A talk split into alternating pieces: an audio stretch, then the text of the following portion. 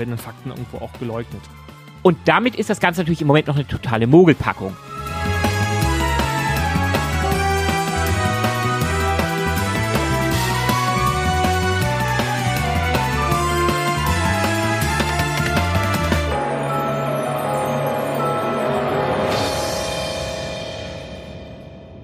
Hallihallo da draußen.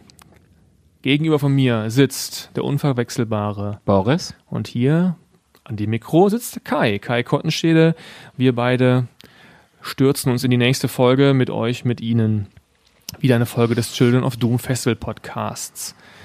Wir wollen uns heute drei Themen widmen. Wir haben einmal das Thema Nahrungsmittel der Zukunft. Das haben wir uns mal schön in zwei Blöcke geschnitten. Einmal um die Frage, wie geht es eigentlich generell weiter mit der Ernährung in der Zukunft. Boris bimmelt schon wieder das Telefon.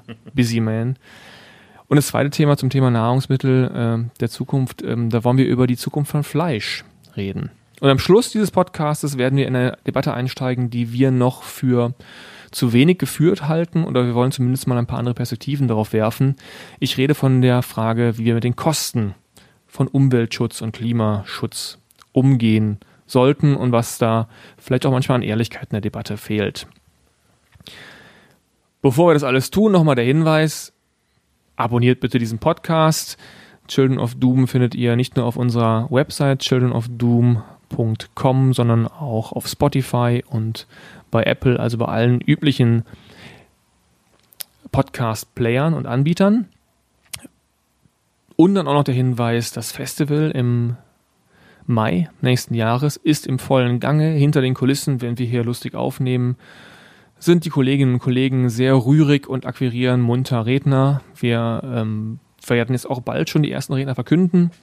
Folgt uns auf unseren Kanälen, Facebook, Twitter, Instagram, LinkedIn, überall sind wir vertreten. Besonders virtuos wird immer auf Facebook diskutiert. Boris ist da immer mitten Mang, ich ab und zu auch mal.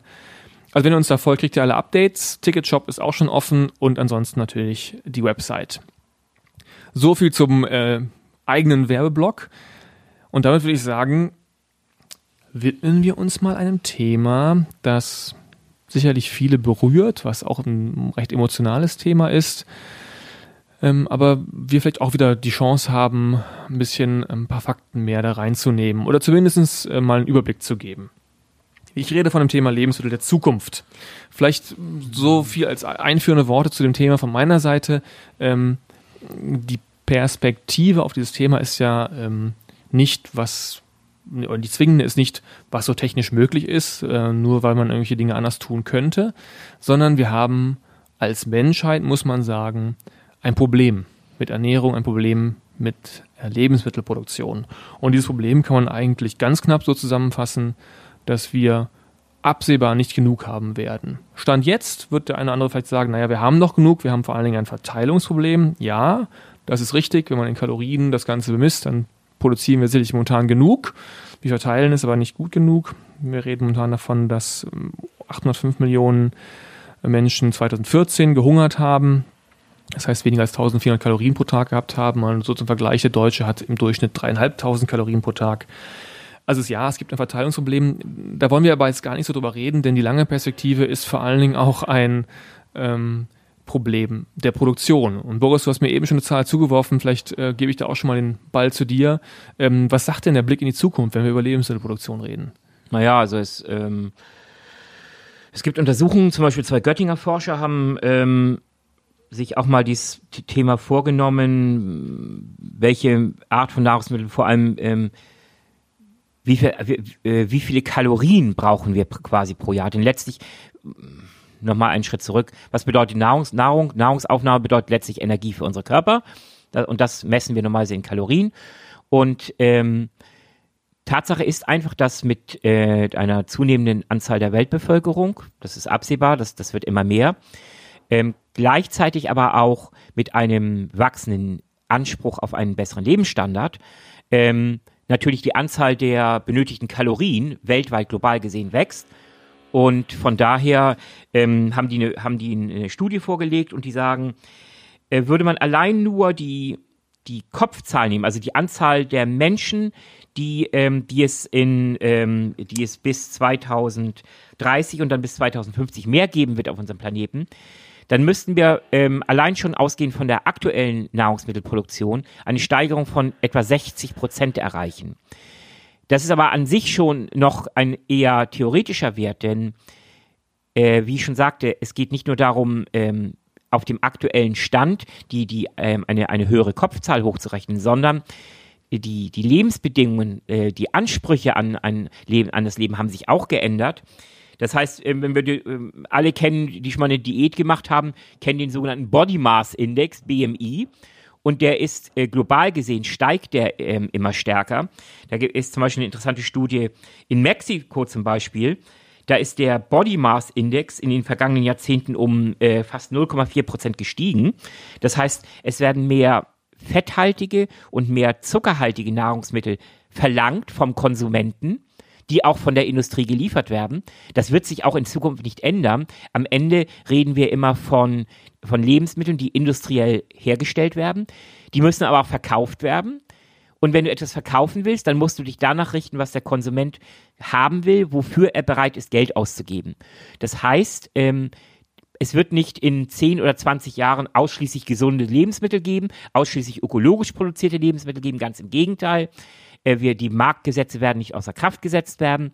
Das bedeutet, wir werden, äh, vor allem auch in China sehen wir das, in China steigt der äh, Konsum von Fleisch zum Beispiel kontinuierlich an, dass sobald Länder einen ge gewissen Wohlstandslevel erreicht haben, das ist einfach offenbar evolutionär drinne, ähm, verlangt dieser der Mensch halt nach mehr, mehr als sage ich mal nur die Karotte in der Hand. Er möchte halt auch dieses Geschmackserlebnis haben. Er möchte diese Befriedigung haben des limbischen Systems ähm, und Fett und, und Zucker befriedigen das nun mal. Und dieser Mensch sagt sich dann, ich kann es mir jetzt leisten in bescheidenen Maßstab, also will ich es auch haben. Das wir reden, das muss man nochmal dazu sagen, wir reden ja davon, dass im Vergleich zu dem Zustand jetzt, wo wir, wenn wir die OECD-Länder mal ganz grob sagen, ähm, die werden nicht mal auf eine Milliarde in Summe kommen an Einwohnern. Wir reden davon, dass mit Indien und China, und das ist alles noch sehr grob argumentiert, aber nur mal um das zuzuspitzen, mhm. zwei Länder sich genau auf dieses Niveau, was du gerade beschreibst, heben, nämlich sie machen ein Wohlstandswachstum durch, es kommen Menschen in eine Mittelschicht und damit steigt einfach der Fleischkonsum und das wiederum ist ja deshalb so dramatisch. Und der Zuckerkonsum. Und der auch. Zuckerkonsum, richtig. Ähm, weil er einfach ein Bedarf, also es steigt, es generell der Kalorienaufnahme steigt. Genau. Ähm, und was ja dann noch dazu kommt, ähm, ist ja, dass die Produktion von Fleisch deutlich aufwendiger, energieaufwendiger ist, auch platzaufwendiger, ressourcenaufwendiger generell als die Produktion von äh, zum Beispiel Weizen oder Reis. Richtig, richtig. Und, und damit kommen wir ja äh, in die Situation, dass wir in den nächsten 20, 30 Jahren absehbar eine starke Steigerung der Lebensmittelproduktion. Ja, bis zu 80 Prozent. Wenn wir das mit einberechnen, ähm, also auch diese gesteigerte Erwartung an die Qualität der Nahrungsmittelqualität dahingehend, ähm, mehr Fett, mehr, mehr, mehr Zucker, also mehr Kohlenhydrate, dann reden wir davon, dass äh, zumindest nach der Studie wir eine Steigerung von bis zu 80 Prozent ähm, erleben müssen, erleben werden. Und äh, das hat natürlich Auswirkungen, weil wir, überlegen jetzt ja schon, ähm, Böden werden immer stärker ähm, in Anspruch genommen, um pflanzliche Nahrung äh, herzustellen. Das heißt, wir müssen uns Alternativen überlegen, wie wir größere Mengen an Nahrungsmitteln produzieren können. Gleichzeitig sollten diese Nahrungsmittel aber auch ähm, geschmacklich, sensorisch ansprechend sein, denn, wie gesagt, es ist illusorisch zu denken, dass in 30, 40 Jahren Menschen nur von Astronautennahrung leben wollen oder, ähm, ja, oder wie gesagt, Algen sind eine wichtige Proteinquelle in Zukunft, aber auch die sollen, müssen dann irgendwie so aufbereitet werden, dass sie einigermaßen lecker schmecken, sonst werden die Menschen sich einfach weigern. Also wir haben, äh, du hast gerade angerissen, ich wollte es nochmal zuspitzen, es ist ja nicht so, dass wir sagen können, ah, wir hätten dann noch Platz für den Anbau. Ja, also, also wir haben natürlich noch jede Menge ja, äh, Flächen auf der Welt. Ja, wir haben, wobei es ist, also ich habe äh, mir vom, vom äh, von der FAO hier nochmal eine Daten äh, gezogen, das ist leider nur eine Karte, da sind jetzt keine Prozentzahlen dabei, da sieht man, äh, wie stark das Agrarland schon beschädigt ist.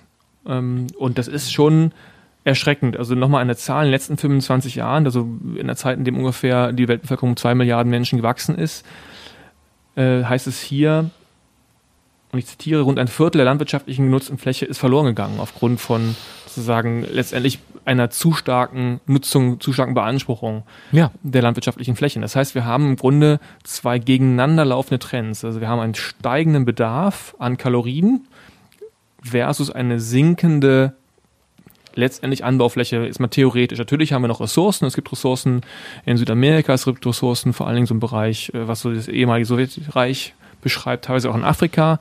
Entsprechende Trends gibt es ja schon. Es gibt ja schon, äh, dass Staaten wie China beispielsweise groß, langfristig und großflächig Agrarflächen anmietet oder pachtet oder, Oder- ja. kauft in Acker- anderen Ländern. Ja, Ackerland ist mittlerweile zu einem Spekulationsobjekt geworden. Sogenannt- auch in Deutschland Genau, übrigens. sogenanntes Landgrabbing. Ja.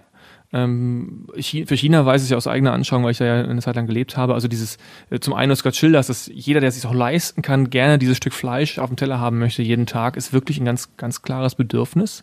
Kein Verständnis dafür, dass man das irgendwie äh, bremsen müsste.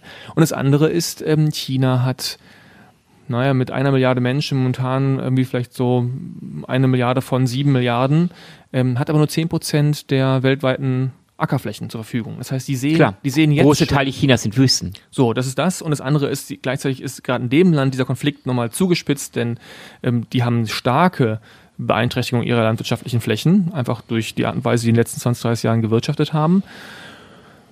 Und die sehen diesen Konflikt sozusagen zugespitzt. Und deswegen sind die unterwegs gewesen und sind weiterhin unterwegs und kaufen sich Ackerflächen ein. Also da gibt es jetzt schon letztendlich Verteilungsklampf um, um Anbauflächen.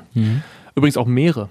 Meere, auch das, Ja, klar. wir reden davon, dass wir im Endeffekt seit 1990 eine Stagnation haben, was sozusagen die Fischerei angeht. Mhm. Wir holen da ähm, kaum mehr Erträge raus. Auch da liegt nicht mehr viel. Du hast Algen angesprochen. Es gibt noch gewisse Lösungen. Ja, und wir ruinieren gerade unsere Meere auch noch dadurch, durch die Themen, die wir auch schon in der Vergangenheit hatten, durch, den, kommt durch, den, durch den Eintrag von Plastikmüll, Mikroplastik, Nanoplastik, ähm, tragen wir nun nicht gerade dazu, dazu bei, dieses Ökosystem zu erhalten. Ganz im Gegenteil.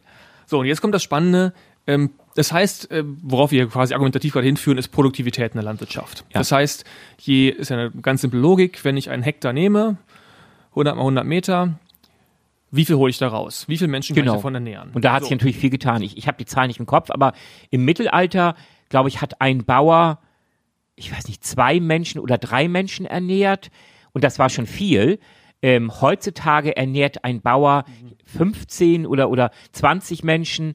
Äh, Also ich weiß die Zahlen wirklich nicht aus, aber das ist ein, um ein Vielfaches allein nur durch die Art und Weise, wie Böden ähm, gedüngt werden, wie, wie, wie sie bestellt werden, was für Pflanzen ähm, herangezogen werden, etc. Ja. Also aus äh, der Ernährungsumschau, äh, eine Fachzeitschrift für Agrar- und Landwirtschaft, die sagen, ein Landwirt ernährt 100. Oh Gott, ja, war ich, lag ich weit daneben. Ja, ich suche es gerade nochmal. Ach, gerade habe ich es doch gesehen. Verflucht, ich finde es gerade nicht mehr. Es waren über 100. Okay, 155 okay. Menschen. Das ist im Übrigen ja auch total spannend, weil das ja eigentlich erst die Zivilisation ermöglicht hat. Denn wenn man jetzt mal, das ist jetzt ein sehr sozusagen ein Theorie, abstrakteres Argument, aber das ist natürlich in der Praxis genauso gelaufen in der Realität mit Abweichungen. Aber solange jeder für seine Ernährung selber sorgen muss, hat er natürlich keine Ressourcen, sich um andere Dinge zu kümmern. Genau. Zum Beispiel die Schrift zu erfinden, zum Beispiel Richtig. ein Buch zu schreiben, Richtig. zum Beispiel über sich philosophisch Gedanken zu machen. Genau. So, und je mehr Menschen einen Bauer ernähren kann, desto mehr Ressourcen ist eine Gesellschaft frei für all die schönen anderen Dinge, für Forschung, für Entwicklung, für Genau. Dienstleistungen. Das heißt, wir hängen, also unser gesamtes Gesellschaftssystem in der westlichen Welt allemal, hängt fundamental da- daran, dass Landwirte so einen hohen Ertrag erwirtschaften. Ja, und das begann letztlich schon in, in, in, in eigentlich schon in, in der, im Übergang von der Steinzeit zur Bronzezeit, in dem Zeitraum, als auch endgültig ähm, Jäger und Sammler alle sesshaft wurden, ähm, sie, äh, Ackerbau und Viehzucht. Und damit begann das jetzt. Au- Auch die Zeit, als man die ersten Kunstgegenstände, die man findet, die, ähm, die, diese berühmte Venus-Statue oder auch ähm, ähm, Statuen von, von Tieren, Pferden oder Löwen. All das findet man erst ab dem Zeitpunkt in der menschlichen Geschichte, in dem es schon diese Arbeitsteilung gibt, wo quasi Zeit frei wird, Ressourcen frei werden, weil man halt weiß, die, die, ähm, Ähren wachsen ähm, auf dem Feld und ähm, die Schweine sind im Trog ähm, und, und, und, und, und, und ähm, wachsen und gedeihen. Das heißt, ich muss nicht ähm, jenseits der sieben Stunden Schlaf alles aufwenden, um quasi Nahrung zu produzieren. Das ist, glaube ich, ironischerweise das, warum äh, jetzt vor einiger Zeit, einer Woche ist es, glaube ich, her, die Traktoren hier nach Berlin kommen sind, um zu demonstrieren. Ne? Genau. Ja, äh, eine Woche ist es her, genau. Mhm. Ähm, weil es genau um diese Wertschätzung, also Landwirte das Gefühl haben, diese Leistung wird gar nicht mehr gewertschätzt. Ja, natürlich. Worauf ich aber eigentlich hinaus wollte, ist ähm, spannende Zahlen, die ich dazu gefunden habe. Also wir reden davon, dass wir hier in Deutschland in Westen eine extrem hohe ähm, Produktivität haben für einen Hektar. Also wie mhm. gesagt, 155 Menschen in Zahlen, 8 Tonnen werden da produziert. Und jetzt kommt 60 Prozent der globalen Landwirtschaftsproduktion läuft aber genau nicht so, sondern das ist der kleine Bauer, vor allen Dingen in Asien, mhm. der maximal zwei Hektar Fläche zur Verfügung hat und der produziert eine halbe bis anderthalb Tonnen. Und da haben wir sozusagen einen großen Unterschied, das kann man auf die 155 runterrechnen. Und da sieht man natürlich erstmal ein riesiges Produktivitätssteigerungspotenzial. Jetzt haben wir das ja schon mal gehabt mit der grünen Revolution in den 60ern. Für die, die das nicht separat haben, die grüne Revolution war vor allen Dingen ähm, die, die technische Entwicklung, die man am Anfang mit Mexiko durchgezogen hat. Also da war, glaube ich, die Rockefeller Foundation involviert. Es ging darum, mhm. genau das zu erreichen, nämlich Sorten ertragreicher zu machen, also landwirtschaftlichen Anbau ertragreicher zu machen. Und das hat dann sehr effektvoll geklappt. Das ist genau das, was wir heute kennen. Dadurch ist die letztendlich auch stärker industrialisierte landwirtschaftliche Produktion entstanden mit enormen Ertragssteigerungen. Ja. So, und jetzt stehen wir in der Situation, wo wir wissen, wir brauchen auch wieder Ertragssteigerungen und müssen einen Schritt nach vorne gehen und sehen aber gleichzeitig, dass in bestimmten Ländern eben der Anbau noch relativ gering ist. Wir wissen aber auch, das muss man auch dazu sagen, dass die grüne Revolution auch negative Effekte hatte. Die hat eben auch zu diesen ähm, 25% Degradation von äh, landwirtschaftlichen Flächen auch beigetragen durch Überbeanspruchung, durch Überdüngung, durch zu starken Einsatz von Pestiziden. Genau. Da hat sich auch viel getan, muss man auch wiederum in die andere Waagschale werfen. Da ist man deutlich klüger geworden. Es gibt integriertes Pestmanagement. Das heißt, man setzt möglichst fein ähm, die Pflanzenschutzmittel so ein, dass man ein Minimum einsetzt. Also da hat sich schon wahnsinnig viel getan, auch regulativ. Aber wir stehen in einer Situation heute, wo wir eigentlich eine neue grüne Revolution brauchen. Ja, eigentlich schon. Nur eben, wir müssen das Ganze mit, mit, mit Verstand machen. Und ähm, viele Diskussionen im Moment laufen halt rein emotional ab.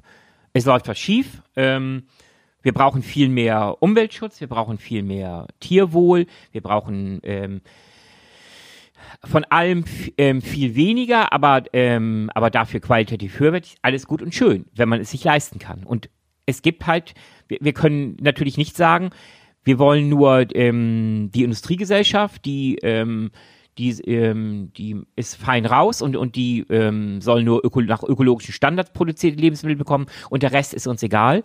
Wir müssen uns, wir haben halt eine Verantwortung, genauso wie wir eine Klimaverantwortung für den Planeten haben, haben wir natürlich auch eine Versorgungsverantwortung für die Menschen, die auf diesem Planeten wohnen und leben.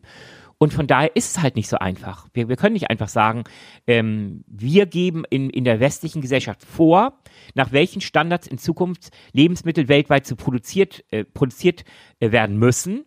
Ähm, und das ist es. Nein, äh, eben nicht. Wir werden immer weniger, wir in den jetzt noch ähm, industrialisierten Ländern. Und die, äh, die, die, äh, die Schwellenländer, die wachsen im Moment ganz stark. Und am Ende äh, können wir sagen, was wir wollen. Am Ende werden die vorgeben, wie ein Hauptteil der ähm, Agrarflächen, die weltweit noch verfügbar sind, wie die bestellt werden. Das heißt, wir müssen intelligente Lösungen anbieten, wir müssen überzeugen, wir müssen technologisch ähm, weil wir es im Moment noch können, auch, auch finanziell, auch von den Forschungsaufwand her, müssen wir die Lösungen anbieten für die Zukunft, die dann hoffentlich von den jetzt noch Schwellenländern aufgegriffen und übernommen werden. Das ist unsere Aufgabe, aber nicht uns hier hinzustellen und einfach zu sagen, ähm, so und so wird es gemacht, weil äh, das wird nicht. Aber Boris, ich dachte immer, wenn wir jetzt alle Bio essen, ist alles äh, grün. Ja, ja, dann ist alles grün, ja. Das, so, so mag es sein. Aber das, die, die Lebenswirklichkeit steht ihm einfach entgegen. Und wir sehen ja auch, ähm, zum Beispiel jetzt bestes Beispiel, äh, Südamerika, Brasilien, Bolsonaro, der das da führt. Äh, der lacht einfach nur darüber, wenn, wenn sich hier westliche Staaten aufregen und, und die Bevölkerung und sagen, ja, jetzt, jetzt brennt, brennt da die, die Regenwälder nieder, nur um noch mehr äh, Land für Palmölanbau ähm, zu finden, den wir, äh, das wir wiederum in unserem Nutella-Zeug finden. Ähm, Nein, das ist alles wohlfeil. Wir, wir, können überhaupt nicht mit den Muskeln spielen und sagen, das hat so zu sein.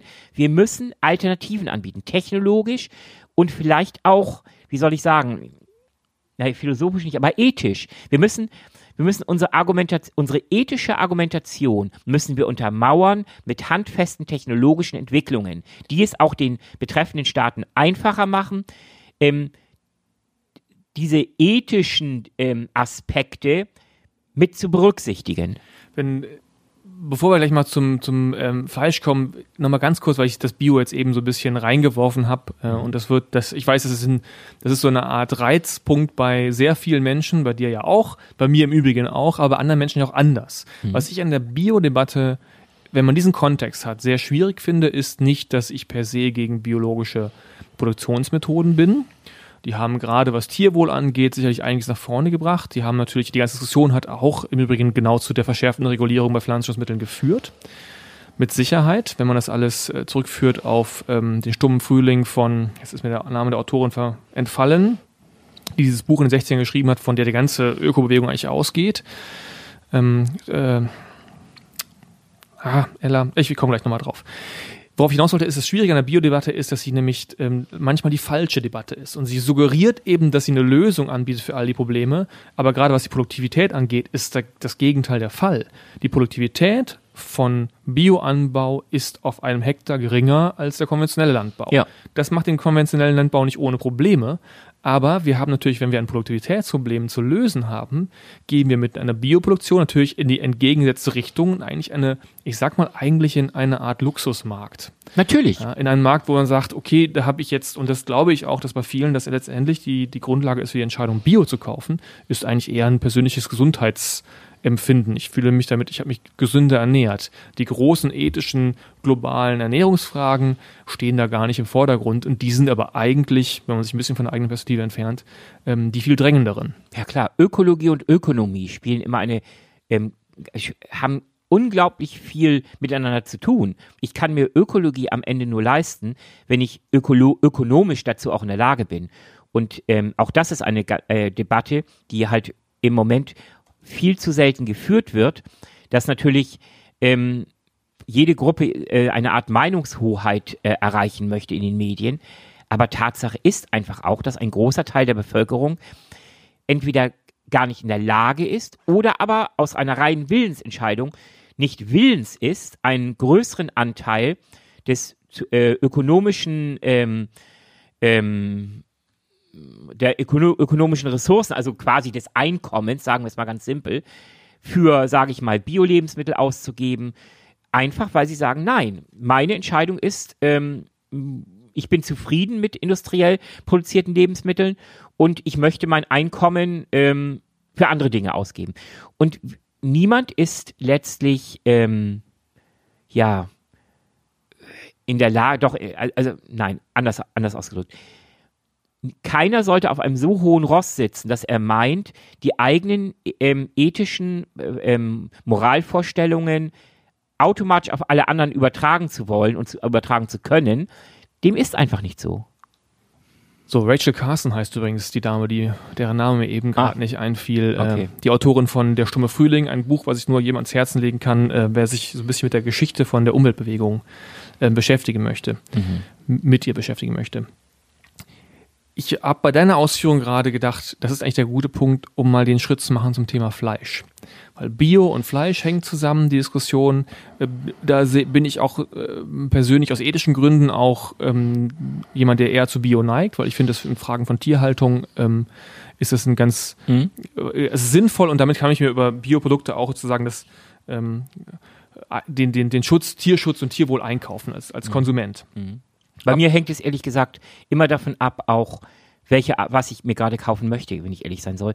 Ähm, also welche Art von Fleisch ich mir gerade kaufen möchte.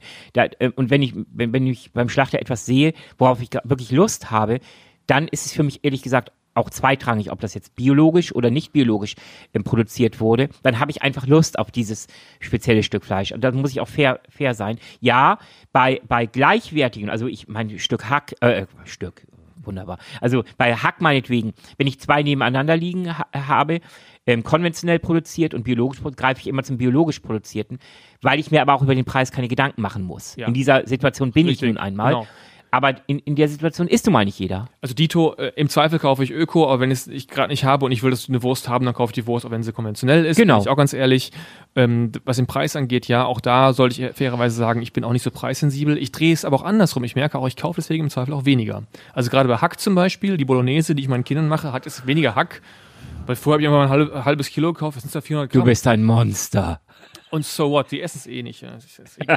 Anderes Thema. Ähm, zum Thema Fleisch. Das Spannende am Thema Fleisch und ähm, wenn wir den Bogen mal zurückspannen zu der Thema, wie schaffen wir eigentlich äh, Überlebensmittelproduktion der Zukunft? Also wir haben es gerade angedeutet, wir brauchen, im, im, wir brauchen eine neue grüne Revolution, wir brauchen ähm, dafür auch grüne Gentechnik. Aber im Bereich Fleisch ist ja ein Riesenpotenzial. Denn, ich habe das vorher schon mal gesagt, Fleisch braucht deutlich mehr Ressourcen in der Produktion als pflanzliche Lebensmittel. Mhm.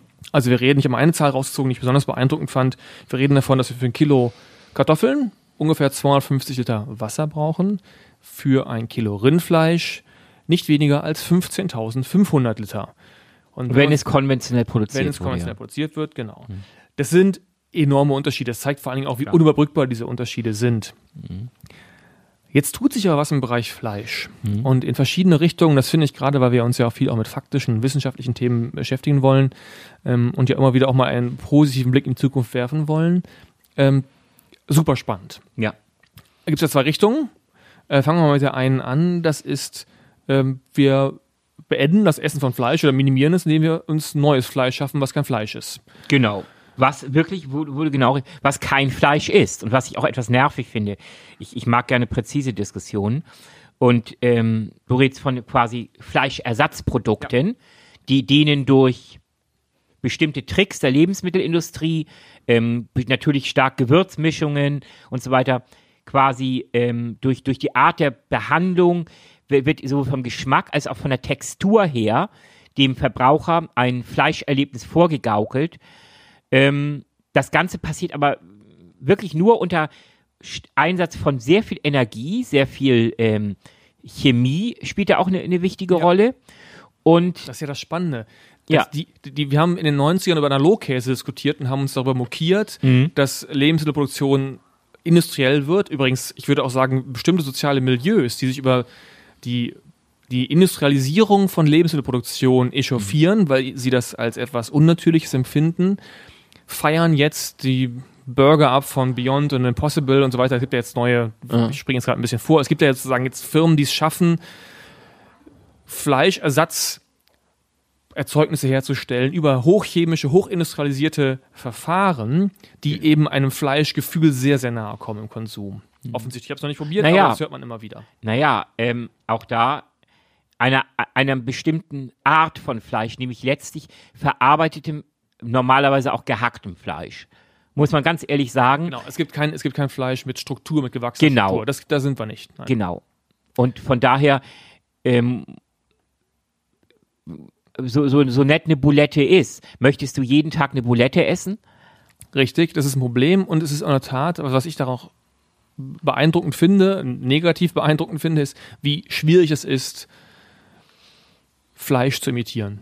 Mhm. Also ich kenne das, äh, ich habe kürzlich mal die Fleisch, ich denke, ich dachte genau solche Produkte wie Fleischwurst oder sowas, so diese, diese, diese, f- diesen Fleischwurst- Mhm. Formfleisch im ja, Prinzip. Formfleisch, also im Aus Grunde irgendeinem Bret wird irgendetwas äh, in eine Wurst gedrückt. Und, kleinteiliger kann man quasi Fleisch gar nicht mehr auflösen und neu zusammenpacken. Genau. Und da dachte ich mir, gut, das kriegen die wahrscheinlich jetzt wirklich auch vegan äh, super Ja. hin. Gekauft, es schmeckt nicht so. Mhm.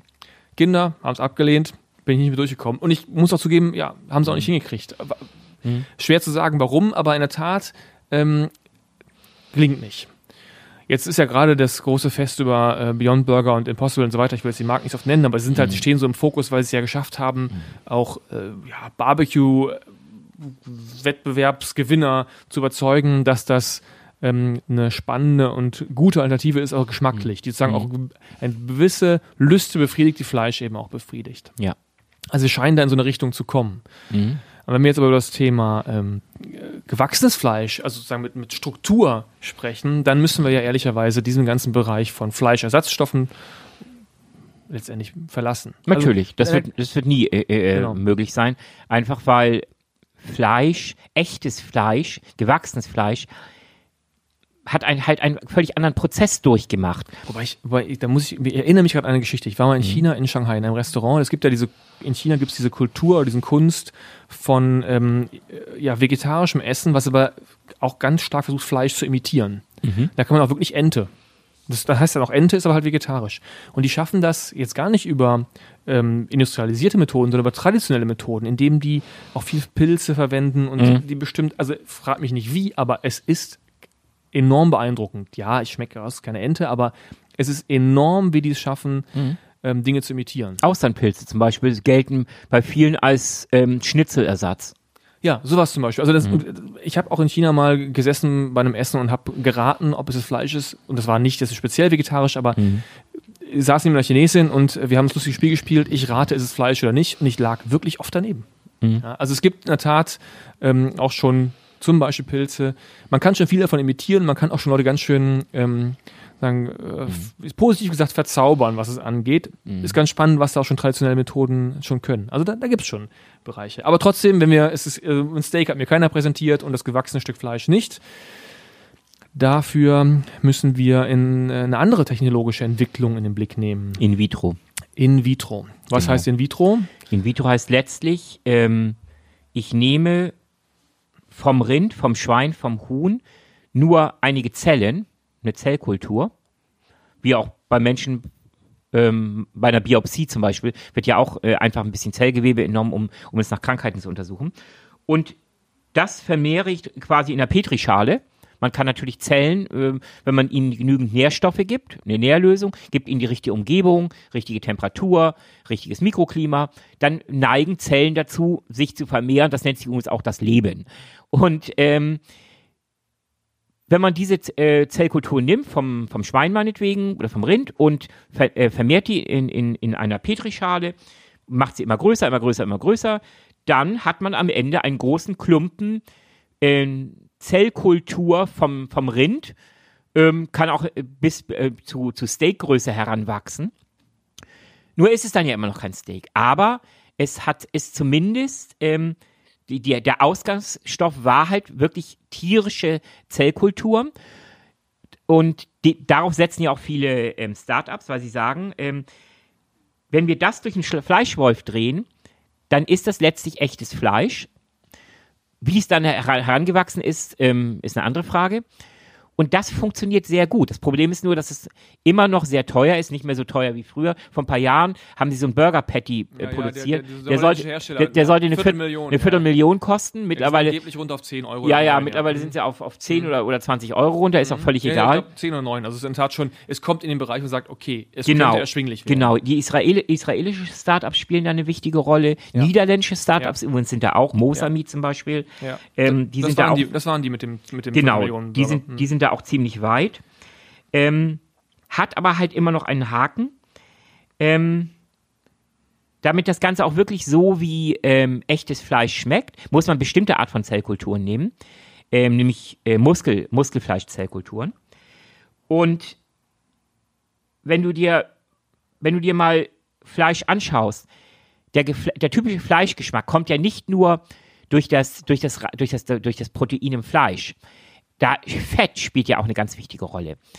Ähm, Fett ist Geschmacksträger. Diese Mischung aus tierischem Protein, tierischen Eiweißen, also, aber auch tierischem Fett, das macht es ja gerade zu diesem unvergleichlichen Fleischgeschmack im Mund. Und das Problem ist, tierisches Fett ist ungemein schwerer zu züchten als tierisches Protein, weil tierisches Fett neigt dazu, ähm, ja, wie soll man sagen, ähm, das ist unglaublich keimanfällig. Fett ist, ist, ist ganz extrem äh, anfällig gegenüber Keimen, selbst in quasi sterilen Umgebungen in, in einem Labor.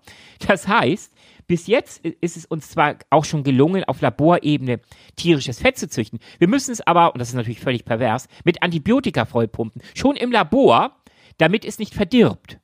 Und das ist natürlich, das, das ist natürlich völlig kontraproduktiv. Das ist ein Riesenproblem.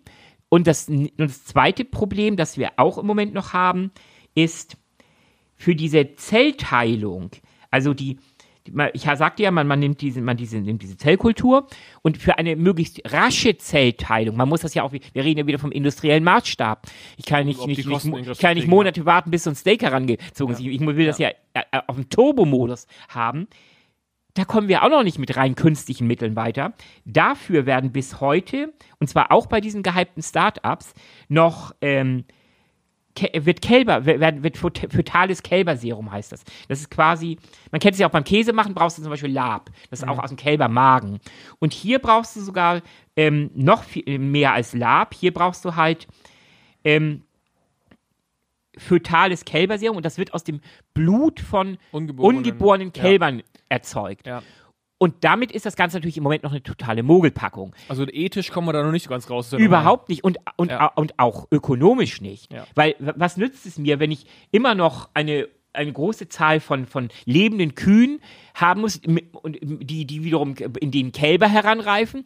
Die zapfe ich an wie ein Vampir, ähm, nur um, um dieses Serum zu bekommen. Und der, der Fötus stirbt ja dabei. Ja, ja, selbstverständlich. Also das ist ethisch ähm, extrem bedenklich, aber auch um ja, so hart es klingt, auch ökonomisch funktioniert das nicht.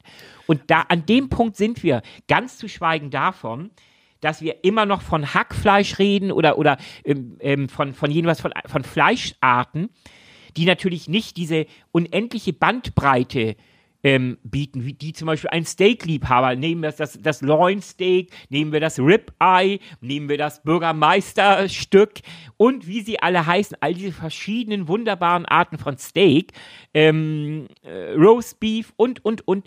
Wir reden von einer relativ, ich will nicht sagen langweiligen, aber doch ähm, erwachsenen, ernsten Art der Fleischproduktion. Da würde ich sogar noch auf die Marktwirtschaft und die Kreativität setzen, dass wir dann vielleicht nicht das Ribeye Steak bekommen, wir werden vielleicht irgendwelche neuen abgefahrenen Formen mhm. von Fleisch und Varianten kriegen, die wir uns jetzt noch nicht ausmalen können. Mhm äh, so wie es auch Schlumpfeis gibt, ja.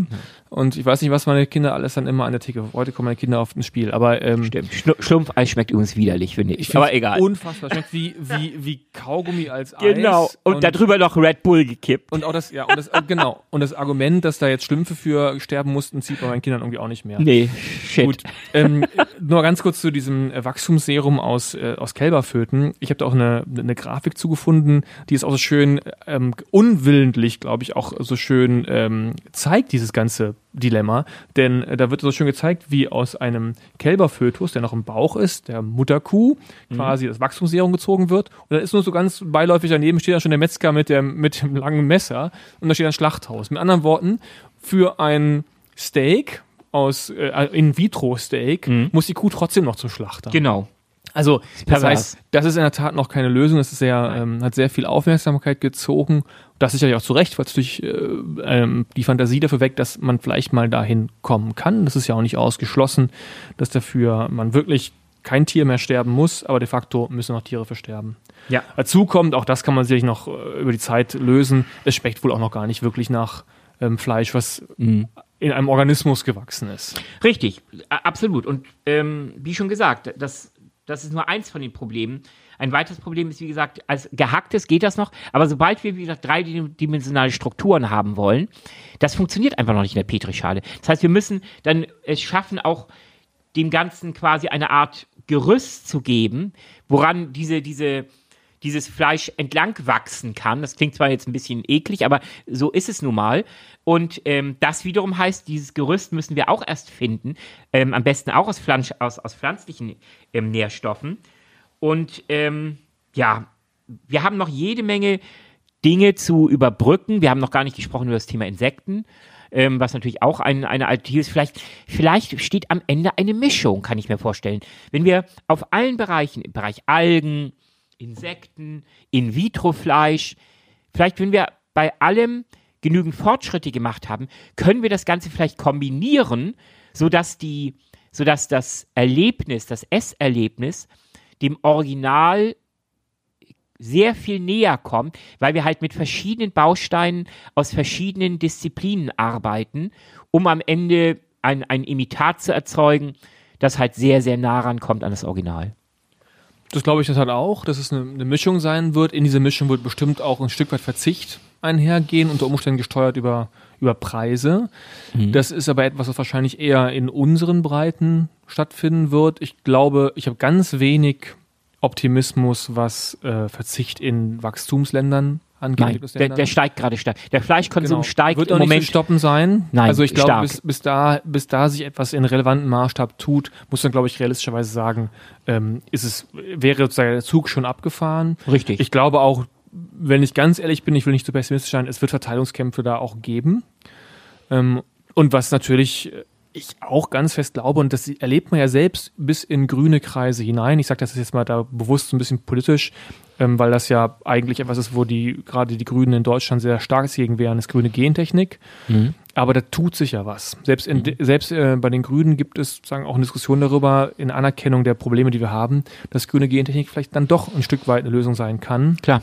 Ich hätte das ja mit, mit Wolfgang Nellen in dem Podcast mhm. auch mal angerissen, ähm, äh, sagen, das ist ja auch die, die grüne Gentechnik insofern ja auch ein bisschen Zerrbild ist, dass wir ja immer schon alles Mögliche verändert haben. Also selbst, ja, selbst die Hühnchen, die jetzt hier rumlaufen, wenn wir über Fleisch reden, die Hühnchen, die heute in so einem Stall stehen, die sind mit einem Huhn vor 50 Jahren nicht zu vergleichen. Natürlich, oder und irgendwann war es mal Fasan auf dem Feld. Die haben uns alles also, so rangezogen. Also wir haben letztendlich immer die, die wir haben schon seit über 10.000 Jahren ja. manipulieren wir die Natur, um ja, sie für uns mehr Nahrung produzieren zu lassen. Mittelalterliche Rinder waren ein bisschen größer als ein Pony. Und schau dir heute mal ein stattliches Rind an auf dem, auf dem, äh, auf der Weide, da kriegst du Angst ja, vor. das sind Viecher. Das, und, und die sind halt rein durch ähm, Selektion gezüchtet ja. worden. Letztlich ähm, macht Genetik, moderne Genetik ähm, und, und, und äh, Genediting nichts anderes, nur wir beschleunigen enorm diesen Vorgang. Wir, wir warten nicht darauf, dass die Evolution uns irgendwann mal zufällig ein besseres Exemplar besser hinsichtlich unserer Erwartungen, unserer der Vermarktbarkeit oder was auch immer jenseits aller ethischen Debatten mhm. sondern wir beschleunigen diesen ähm, Selektionsprozess. Das und natürlich, also das, da, da liegt mhm. natürlich die Krux, denn die genau. Beschleunigung gibt der Umwelt weniger Chance darauf zu reagieren. Also wenn ich jetzt genau. den langsamen Selektionsprozess konnte sozusagen das ganze umgebende System auch auf Konsequenzen, die daraus entstehen könnten, auch reagieren. Wenn man es natürlich beschleunigt, ist die Reaktionszeit damit auch entsprechend kürzer. Also da steckt schon, genau. da steckt schon eine Problematik drin. Genau, es ist wie, ja. wie, wie Lego, dass ich einfach wild zusammenstecke. Ja, ja. Mehr ist es ja nicht. Wobei natürlich wir immer weitere Schritte machen. Durch CRISPR-Cas, wir sind ja mittlerweile, ich will jetzt nicht in ein anderes Thema reinschlüpfen, aber. Habe ich auch mit wir, Wolfgang ausführlich ja, Wir sind ja mittlerweile sogar so weit, dass wir neue Gene bauen können. Und das ist natürlich eine, eine völlig neue, das ist die so, so synthetische Genetik, die sich gegenüber der ähm, natürlichen Genetik unterscheidet. Bei der natürlichen Genetik beschleunigen wir letztlich nur evolutionäre Prozesse. Bei der synthetischen Genetik ja, bauen, wir, ja. bauen wir plötzlich ganz neue Moleküle, ganz neue genetische ähm, Bausteine. Und wo das hinführt, ja, das weiß im Moment wirklich noch keiner. Hm. Wenn ich mal so ein kleines Fazit für den ganzen Blog ziehen darf, wofür wir eigentlich, das sollte man natürlich auch mal klarer sagen, wir haben eigentlich Plädoyer gehalten in den, äh, in den letzten, naja, fast äh, na, über eine halbe Stunde. Und zwar eigentlich dafür, dass wir, nicht eigentlich, ein Plädoyer dafür, dass wir uns beschäftigen müssen mit der Frage, wie wir produktiver werden können in der Lebensmittelproduktion. Das gilt für die grüne für den grünen Bereich und pflanzlichen Bereich auch. Da brauchen wir sicherlich salzresistente, wasserarmutsresistente Pflanzen. Die werden wir in der Geschwindigkeit nicht bekommen, wenn wir lustig weiter züchten. Also das heißt, genau. grüne Gentechnik wird eigentlich keinen Weg daran vorbeiführen. Es führt keinen Weg daran vorbei, nein. Und in der, was das Thema Fleisch angeht, haben wir auch gerade noch besprochen, wird es auch Wege geben müssen, die wahrscheinlich ein Misch, wie du gerade gesagt hast, ein Mix aus verschiedenen Lösungen sein, mhm. die die Art und Weise, wie wir Fleisch konsumieren, was für Fleisch wir konsumieren, ja. wie viel wir konsumieren, auch drastisch mhm. verändern werden. Absolut. Um, um die Probleme dort einigermaßen in den Griff zu kriegen. Richtig. Machen wir an der Stelle den Wechsel zum nächsten Thema. Ein okay. Thema, also es wird wieder ein harter Bruch, da kann man, glaube ich, keine gute Überleitung machen, außer so eine Meta-Überleitung, wie ich sie gerade versuche. Ähm, wir wollen uns mal mit, ähm, ich glaube, das erste Mal wirklich mehr mit, mit ökonomischen Aspekten beschäftigen mhm. zu all unseren Themen ähm, vielleicht auch ein bisschen praxisnäher auch zu machen, weil oft bewegen wir uns ja in sehr wissenschaftlichen äh, Bereichen und sicherlich äh, berührt das oder oder wissen wir eigentlich auch von Facebook? Das hatten wir in der Vorbesprechung, hast du es ja so äh, mhm. ganz gut auf den Punkt gemacht. Wir kennen aus unseren Facebook-Diskussionen, in unserer Children mhm. of Doom-Gruppe Reaktionen, die uns oft irritieren, aber die dann auch einen gewissen roten Faden haben. Und äh, manchmal vergisst man eben auch, dass all das, was wir diskutieren, ja Leute auch Menschen auch unterschiedlich berührt, sage ich mal. Und ein Berührungspunkt ist auch ein ökonomischer Berührungspunkt. Klar. Und so kamen wir auf die Idee mal zu sagen, wir müssen mal darüber sprechen, was kostet Umweltschutz für Menschen, für Verbraucher, wie es dann der, der technologische Begriff dafür ist, der Mhm. technische Begriff, nicht technologisch, der technische Begriff. Mhm. Ähm, was kostet uns das eigentlich? Was sind wir bereit zu zahlen? Und ist die Debatte über die Kosten von Klimaschutz und Umweltschutz im Allgemeineren ähm, eigentlich, wird die ehrlich genug geführt? Denn so viel können wir vielleicht direkt vorweg sagen, dass es kostet, ist klar. Ja, klar. Ja, also, wie gesagt, es, es fällt schon auf, dass gerade jetzt auch im Zuge dieser der Klimadebatte und auch der des New Green Deal und, und ähm, der neuen Klimagesetze, es leider auch mittlerweile schon reflexartig eine wachsende Gruppe von Menschen gibt, zumindest das ist mein Gefühl, die nicht mehr den das eigentliche Thema für die nicht mehr das eigentliche Thema und warum wir das tun sollten ähm, nachfolgende Generationen auffassen über, ähm, Schutz des Planeten und so weiter und so fort ähm, das Entscheidende ist, sondern wirklich die das alles auf relativ einfach auf rein ökonomische Aspekte reduzieren und sagen ist mir eigentlich egal warum und wieso. Am Ende zählt nur ich muss dafür mehr bezahlen und ähm, ich glaube auch nicht daran, dass das letztlich ähm, die, die, die Gründe, weshalb das entschieden, ähm, dieses Gesetz gemacht wird, dazu dienen, quasi den Planeten zu retten. Ich glaube einfach nur, es geht darum, einfach mir mehr Geld aus der Tasche zu ziehen, um das irgendwie in, in neue, neue ähm, verrückte Projekte zu stecken, sagen wir mal, ich sag's mal jetzt mal ganz simpel. Und ähm, das ist eine Riesengefahr.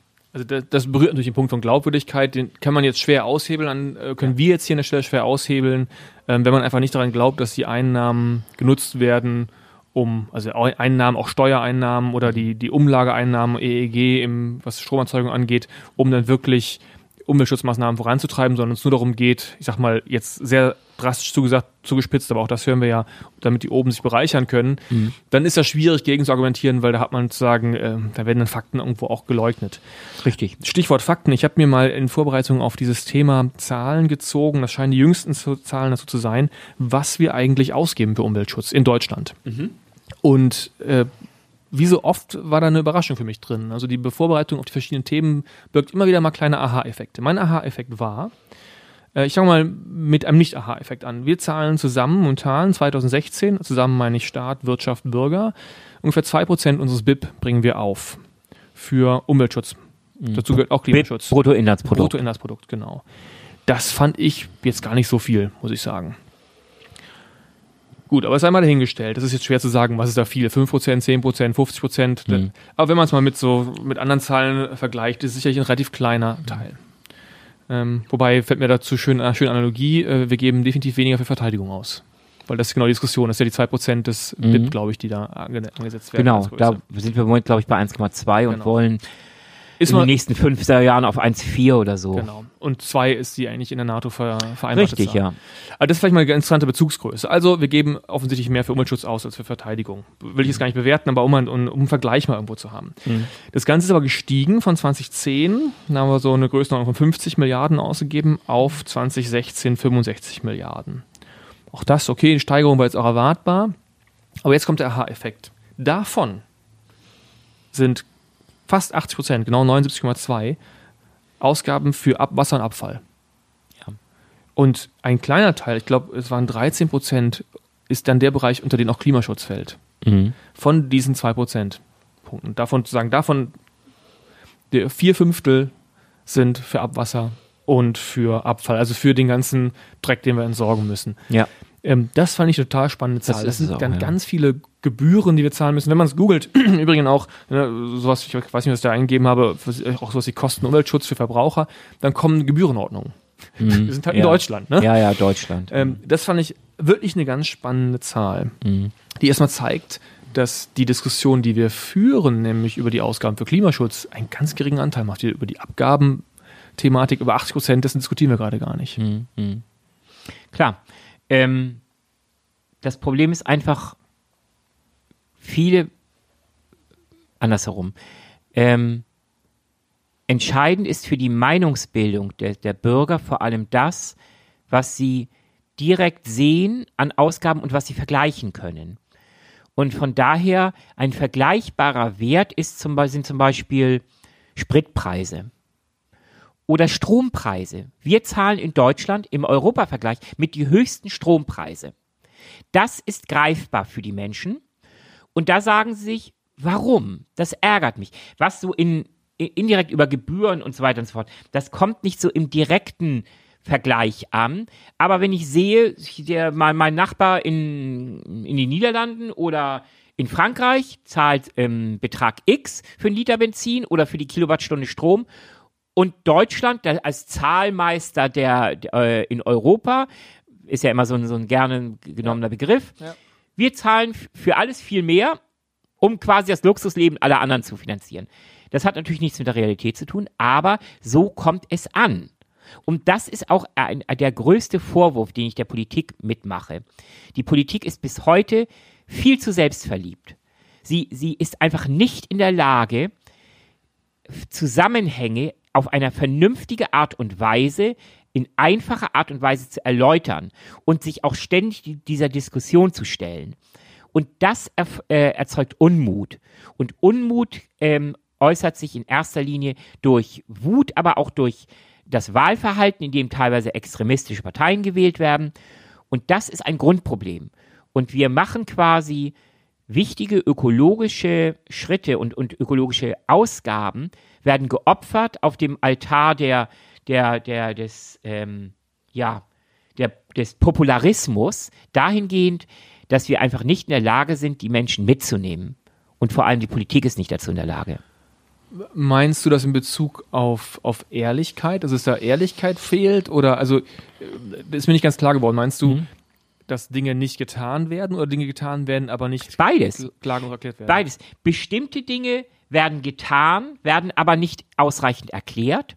Und andere Dinge, die ebenso wichtig sind, auch im Umweltschutz, werden nicht getan, weil ähm, aus Angst, damit auch die, äh, die nächste Wählerschicht zu verprellen.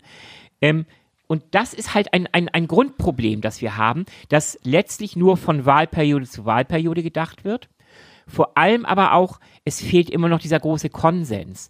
Es müsste letztlich auf ähm, Parteienebene, unabhängig aller Couleur, müsste es ähm, Anstrengungen geben, eine einheitliche Linie zu finden und auch niemand schert auch aus der Reihe und sagt, okay, das ist ein Thema, über das ich versuche, mich parteipolitisch nochmal zu profilieren, extra. Ich bin besser mit meiner Partei als, als die, die Partei neben mir, sondern da müsste es einen globalen, äh, einen, einen nationalen Konsens geben, der auch ständig von allen getragen wird und auch entsprechend erläutert wird.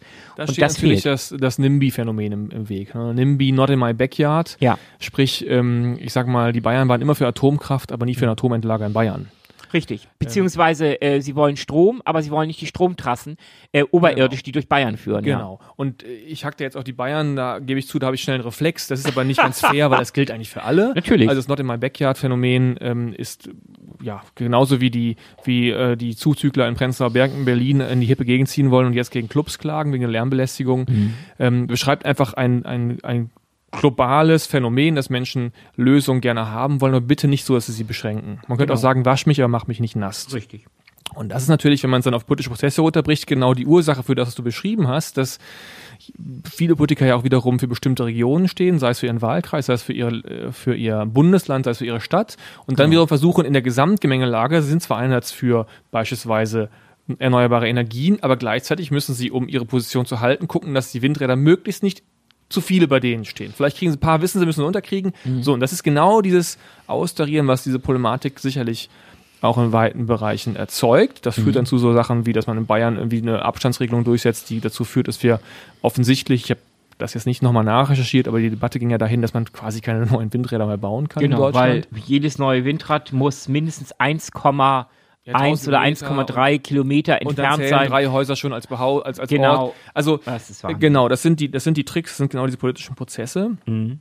Ähm, was das Thema Ehrlichkeit angeht, stimme ich dir zu. Ist, also manchmal würde man sagen Mut, manchmal würde man sich vielleicht ein bisschen oder wünsche ich mir ein bisschen naiv äh, einen Bundespräsidenten, der auf den Tisch schaut und sagt, Leute, jetzt reißt euch mal zusammen. Wir haben eine globale Herausforderung, in der wir uns alle mal zusammenreißen müssen. Und ja, nicht jeder wird da gleich gut sozusagen den gleichen Beitrag leisten können, aber alle müssen einen Beitrag leisten dazu, dass wir insgesamt das Problem der, ähm, Genau.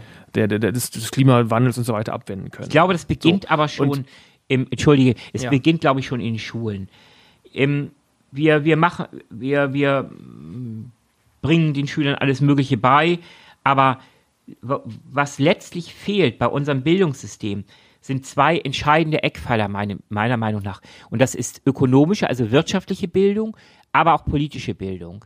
Dass wir ähm, Ich versuchen, gerade sagen, früher du verlierst, verlässt gerade unser Thema Ökonomie, aber Ja, hast schön äh, ja. galant die Kurve gekriegt. Genau, aber Ja. ähm, wir müssen einfach viel früher klar machen, jungen Menschen, die heranwa noch, im, die noch heranwachsen, in was für einem einer Welt und aber vor allem auch was bedeutet es, in einer Gemeinschaft zu leben?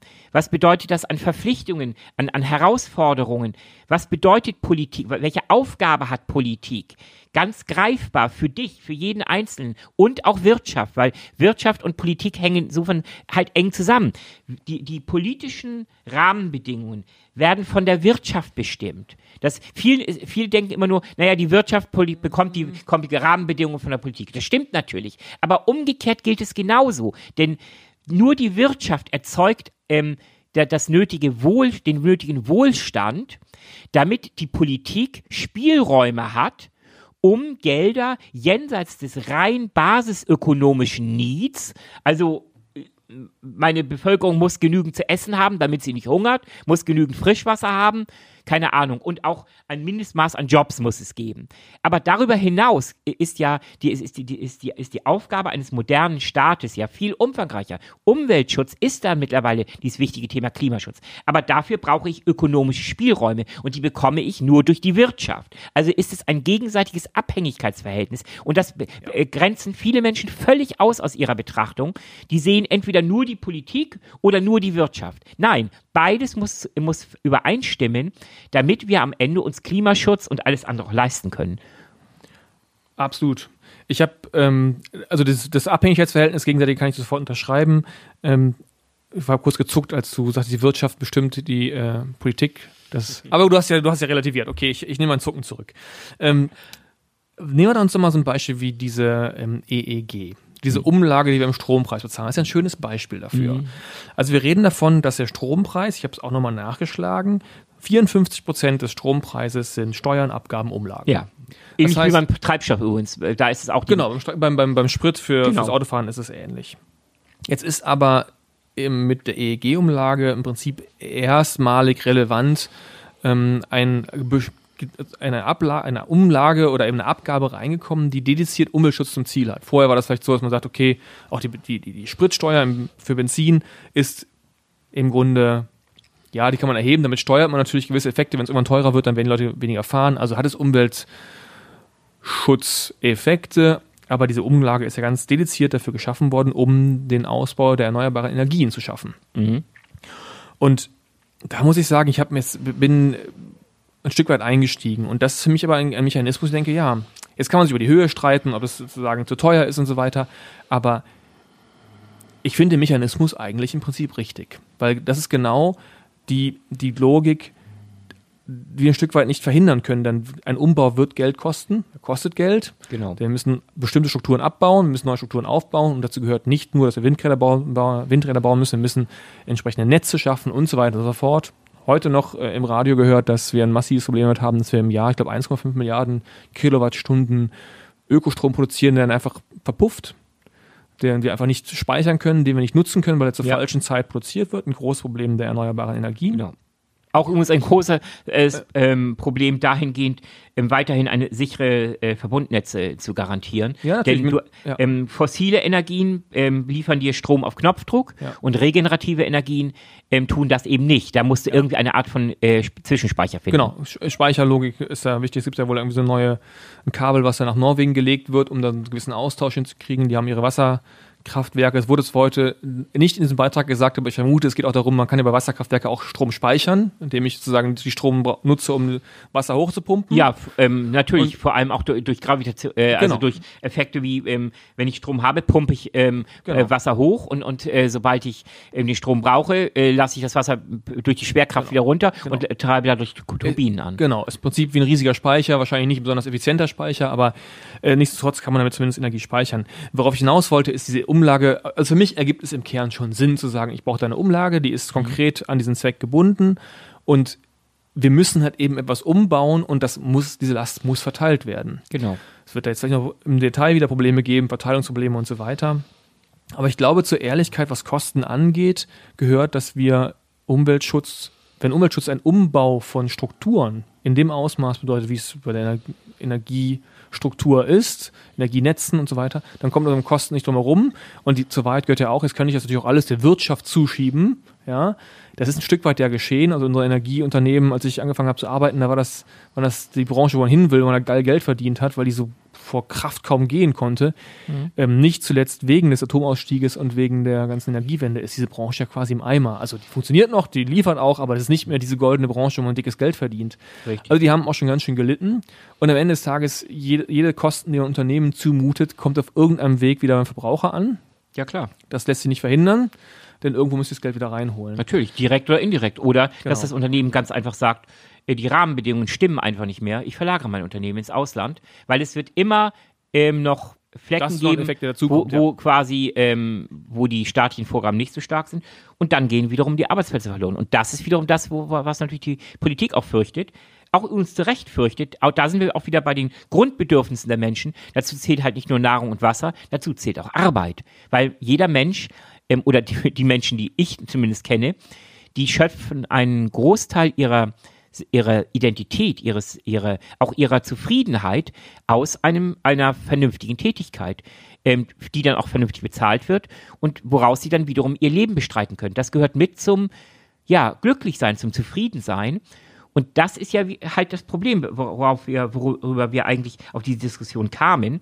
Wenn ich Menschen nicht erkläre, weshalb sie einen Teil ihres Wohlstands abgeben müssen für bestimmte Dinge, und zwar ihnen auch die, die weiteren Zusammenhänge erkläre, die langfristigen Zusammenhänge, dann werden sie kurzfristig eigentlich immer nur am Ende sehen, ich habe weniger bei mir in der Tasche und ich sehe das nicht ein, ähm, weil ich ähm, einfach denjenigen nicht traue, die dieses Geld mir aus der Tasche genommen haben, mir dann aber nicht zu meiner Zufriedenheit auch Rechenschaft darüber ablegen, wofür dieses Geld wiederum für mich oder für meine Kinder verwendet wurde.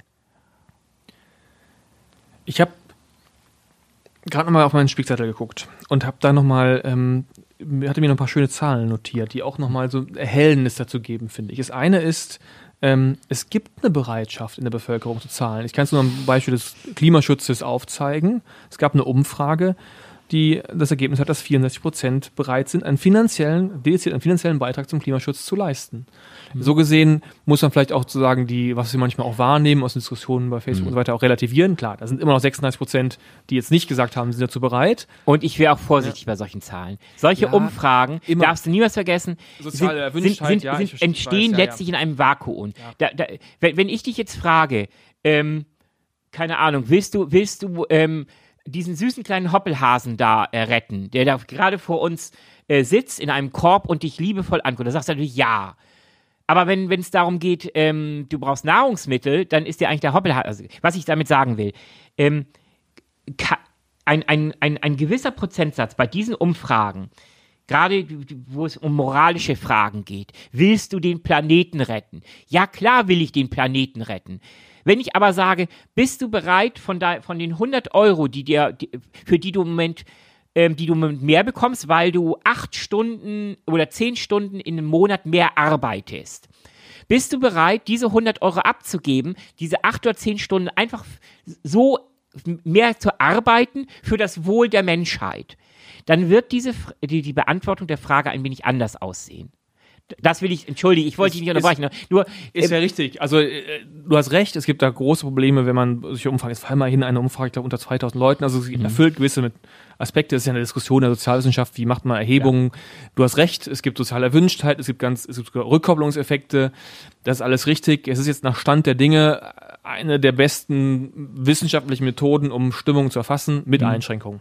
Genau. Absolut richtig, aber auch in der Physik gibt es Unsicherheiten. logisch. Also ein Stück weit muss man halt leben. 64 Prozent, jetzt kann man argumentieren, 64 Prozent ist dann vielleicht noch etwas knapper wert, um zu sagen, sicher ist mehr als die Hälfte ähm, äh, dafür. Aber immerhin, also ich würde es nicht ganz, es ist abstrakt, natürlich. ich würde es nicht ganz als irrelevant einstufen. Ich habe nochmal, ähm, weil wir gerade auch darüber sprachen, ähm, ja, wer, wer zahlt? Also wir sprachen mit Zusammenhang, ne? Verbraucher muss zahlen, Wirtschaft oder Staat, letztendlich kommt es immer aus genau. äh, aus der, aus dem, letztendlich immer vom Verbraucher, der Staat holt sich das Geld auch letztendlich wieder Ja. auf irgendeinen indirekten oder direkten Wege von jedem Einzelnen. Klar. Ähm, trotzdem spielt es ja eine Rolle, wer zu sagen, erstmal zur Kasse gebeten wird. Und Richtig. da kann man sagen, dass der überwiegende Teil Unternehmen sind. Also das ist hier, wenn ich über die Umweltschutzausgaben rede, wie gesagt, Abwasser und Abfall äh, gehört dazu, das wird sicher eine Rolle spielen. Reden wir bei diesen äh, eben zitierten 65, die wir 2016 hatten, 65 Millionen, Milliarden äh, Euro, reden wir von äh, fast, na, gute 41 Milliarden, die Unternehmen zahlen, 10 oder knapp 11 der Staat und immerhin 14 Milliarden, die wir Bürger zahlen. Also um das auch mal ins Verhältnis zu setzen, ja, zweite Position in diesem Ranking. Ähm, der Staat zahlt am wenigsten, ähm, aber eben sind die Verbraucher auch nicht diejenigen, die jetzt da den ganzen Preis bezahlen müssen. Und das ist ja auch in der, in der, De- in der Debatte auch wirklich ein Thema, dass Unternehmen, die viel Strom brauchen, entsprechend hohe Kosten auch haben, die sie dann irgendwie Ja. bewerkstelligen müssen. Also insofern ähm, ist das ein Thema, was ähm, ja, man muss schon sehr tief einsteigen, um da jetzt, da gibt es immer wieder Gerechtigkeitsthematiken, die da drin stecken, gar keine Frage. Aber ich glaube, die, ähm, der, der, der Punkt, den, den man, glaube ich, einfach an der Stelle festhalten muss, ist, Kosten spielen bei der ganzen Wende eine Rolle. Kosten werden, egal wie man es dreht, wie sich diese Verhältnisse, die ich gerade genannt habe, verschieben würden, immer Verbraucher auch heranziehen. Es gibt da soziale Dimensionen, auch die muss man berücksichtigen. Aber letztendlich, auch wenn wir über, über Fleisch und Nahrungsmittel reden gerade eben und vielleicht auch die Tatsache, dass wir, du hast den Body Mass Index schon zitiert, ähm, das ist teilweise auch mit Überkonsum zu tun. Auch da kann unter Umständen irgendwann der Preis eine Rolle spielen. Also werden um, um ökonomische Aspekte von Umweltschutz und Klimaschutz nicht drumherum kommen und auch entsprechende Verschiebungen äh, in den Kostenstrukturen für Bürger, aber auch den Staat ähm, kaum Richtig. drumherum kommen.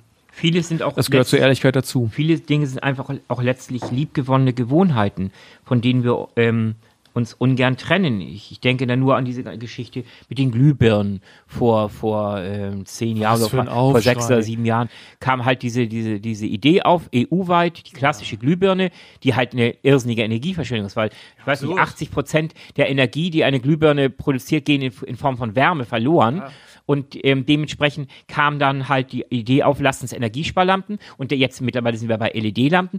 Zuerst ein Riesenaufschrei. Leute haben gigantische Mengen an Glühbirnen gebunkert, weil sie sagt, ja, ich mag dieses warme, weiße Licht oder, oder, oder und so.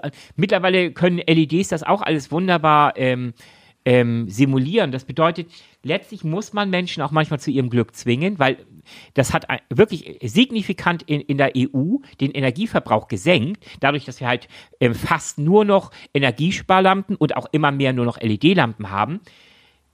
Man muss Menschen manchmal zu ihrem Glück zwingen, aber man muss sehr vorsichtig sein, denn es gibt bestimmte Basics und Nahrungsmittel. Und jetzt machen wir wieder den Schritt zurück. Nahrungsmittel sind etwas sehr Individuelles mit, damit haben wir jeden Tag zu tun. Mehrmals am Tag bei einigen Menschen sogar. Und wenn, wir, wenn da der Staat sich anmaßt, ohne eine sehr, sehr gute, ständige Erklärung, warum bestimmte Dinge sinnvoll sind, ähm, einzugreifen, dann sagen viele Bürger, vielleicht auch zu Recht, das ist die rote Linie.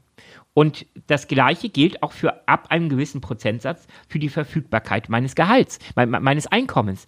Wenn, wenn der Staat sich immer mehr anmaßt, einen immer größeren Anteil des von mir hart erarbeiteten Einkommens, von mir von fremdbestimmt, ohne meine Zustimmung zu verwenden für irgendetwas, wohinter ich vielleicht gar nicht stehe, dann entsteht daraus eine wachsende Aggressivität Und daraus entsteht, äh, entstehen äh, der Zuwachs bei radikalen Parteien, extremistischen Parteien. Und das, ich glaube ich, ist bei der Politik noch überhaupt nicht angekommen. Oh, das glaube ich nicht. Ich glaube, das ist äh, in der Tat angekommen. Es ist einfach, ähm, was theoretisch so einfach klingt, ist in der Praxis wahnsinnig schwierig umzusetzen.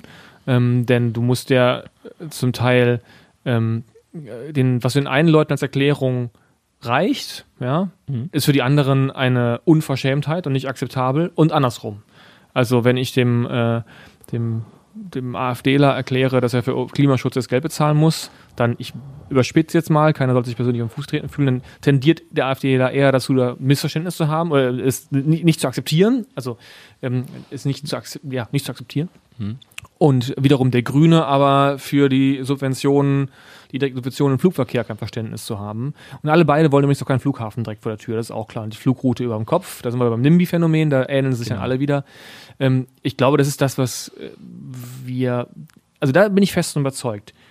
Ähm, es gibt immer bestimmte äh, unterschiedliche Meinungen in der Gesellschaft, die werden sich auch bis, also da gibt es ein gewisses Spiel, aber bestimmte Bereiche bleiben auch. Also wir wissen auch, bestimmte politische Einstellungen verändern sich en gros in der Gesellschaft auch nicht. Es gibt immer 20 Prozent, die so ticken, 20 und so weiter. Klar. Und es gibt auch strukturelle Unterschiede, die einfach auch das begründen. Es gibt Arme, es gibt Reiche, es gibt ländliche Regionen, es gibt städtische Regionen. Da gibt es immer strukturelle Unterschiede. Was man braucht in so einer Phase in starker Veränderung, wie wir sie gerade haben, auch im Bereich Lebensmittel oder eben auch Energie und Umweltschutz und so weiter, ist ein Modus operandi, in dem man das versucht auszugleichen. Und der ist nach meinem Dafürhalten immer noch äh, Demokratie das Beste, aber das setzt voraus, man eine Form hat, auch zu akzeptieren, dass man nicht immer gewinnt. Richtig. Ähm, und dass man auch gewisse Kompromisse eingehen muss und dass man natürlich hart darum ringen muss. Das heißt auch nicht, dass man jede Position kampflos aufgeben muss.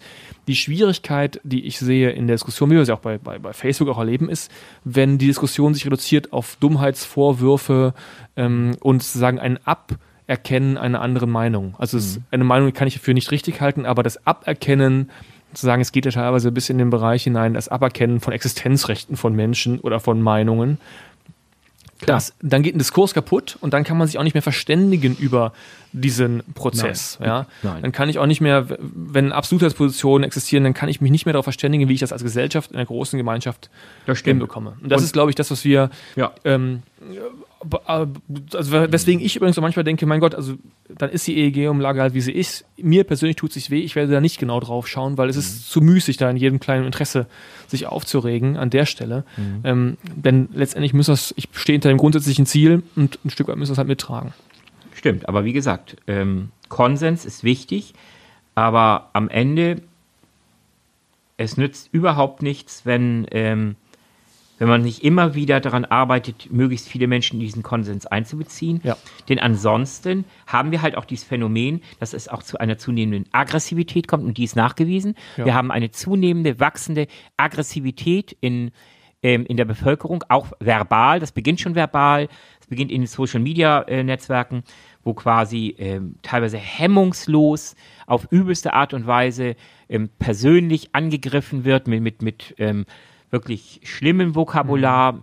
mit, mit, Drohungen bis hin zu, ähm, ich wünsche dir, ähm, dass du Krebs bekommst und langsam krepierst, nur weil der, die, die Person... Ist dir das schon passiert eigentlich? Bist, was? Du schon, bist du schon mal auf der, der Intensität angefeindet worden? Mm, ja, nein, eigentlich so nicht, weil ähm, ich an, einem bestimmten Punkt merke, auch dann sehr schnell in der Diskussion, aus, ne? dann steige ich einfach aus mhm. aus der Diskussion, weil ich merke, ja, und das mag auch arrogant klingen, Viele Menschen sind mir intellektuell nicht gewachsen. Das ist einfach so. Übrigens, das gilt übrigens in eine andere Richtung auch. Es gibt da draußen eine Menge Menschen, denen bin ich mit Sicherheit intellektuell nicht gewachsen. Vor allem, wenn es um, um Fachdinge äh, geht. Das muss man auch erkennen. Wenn ich aber das nicht erkennen will und dann ähm, wie ein kleines Kind anfange, mit Dreck zu werfen und so, dann muss die andere Seite so, sage ich mal, intelligent und smart sein, dass man sagt, ich lasse dich in deinem, in deinem Sandkasten sitzen und ignoriere einfach, weil meine Zeit, einfach mich weiter mit dir zu beschäftigen, ist mir viel zu schade. Ich hoffe, das gilt nicht für unsere Zuhörer. Nein, das natürlich nicht. Weil, und andersrum auch weil nicht. Weil die zeigen natürlich allein schon, ja, das, ohne irgendjemandem um Bart steigen zu müssen. Schon die Entscheidung, solch einen Podcast zu hören, schon die Entscheidung, ähm, mit unserem sehr ungewöhnlichen Format Children of Doom, wo wir es letztlich darum geht, Rationalität, Wissenschaft, eine, eine Stimme zu geben, ähm, die dem Zeit zu opfern, dem Zeit zu schenken. Zeit ist das Kostbarste, was wir haben. Und sich damit zu beschäftigen, das zeigt ja schon eine gewisse intellektuelle Reife und die ich halt bei anderen so leider nicht sehe. Also das kann man vielleicht an der Stelle festhalten, was du ja in vielen Worten sagst. Wir finden euch super, liebe Zuhörer Absolut. und Zuhörerinnen. das steht außer Frage. Ähm, wir glauben, dass ihr uns wahrscheinlich intellektuell alle unter überlegen seid und euch köstlich amüsiert über den Quatsch, den wir hier erzählen. Wir geben uns weiterhin redlich Mühe. Ähm, was uns in der Tat mal freuen würde, mich persönlich, übrigens, das haben wir jetzt gar nicht abgestimmt, mich würden wirklich mal Rückmeldungen äh, interessieren. Ähm, meldet euch mal bei uns, schreibt uns über Children of Doom auf äh, der Facebook-Seite an. Das ist der einfachste Weg, wenn uns einfach mal eine Nachricht schreibt. Ähm, wir werden auch besser im Reagieren, waren wir nicht ganz so gut in der Vergangenheit, habe ich gemerkt. Oder einfach Kontakt aufnehmen. Ähm, ich persönlich bin auch auf der Children of Doom Homepage im Pressebereich Schreibt uns mal an. Feedback, Themenvorschläge, irgendwas, ähm, äh, Kommentare zu unserem intellektuellen Niveau. Wir nehmen sie gerne entgegen ähm, ähm, und überlegen uns dann, ob wir auf die Diskussion einsteigen oder nicht, je nachdem, ähm, ja, nach dem Raster, was Boris gerade beschrieben hat. In diesem Sinne. An dieser Stelle, in diesem Sinne, genau. Ich möchte noch eine Ankündigung machen, bevor wir jetzt Tschüss sagen. Ähm, ich habe mich redlich bemüht, noch mehr Gäste in, die, äh, in, den, in den Podcast zu bekommen. Es stehen auch welche an. Nächste Woche werde ich mich zum Thema Katastrophenschutz mit einem Experten unterhalten. So viel sei schon verraten. Ich habe einen Gast an der Angel, da können wir mal tiefer in das Thema Strahlenschutz und 5G ein, einsteigen. Und ein paar andere Ideen haben wir auch noch. Ich wollte das einfach schon mal so ein bisschen als Futter in die Runde werfen. Schaut nach, wie gesagt, abonniert den Podcast, das ist das Einfachste, sonst schaut ab und zu mal auf die Homepage oder in den Children of Doom Facebook-Kanal. Da sieht man auch immer, wenn wir ähm, Folgen wieder neu rausbringen. Insofern Boris Hill Geduld. Ich hoffe, ihr habt noch so lange durchgehalten. Ich wünsche einen schönen restlichen Tag. Bis dahin. Tschüss von meiner Seite. Alles klar, haltet die Ohren steif. Ciao.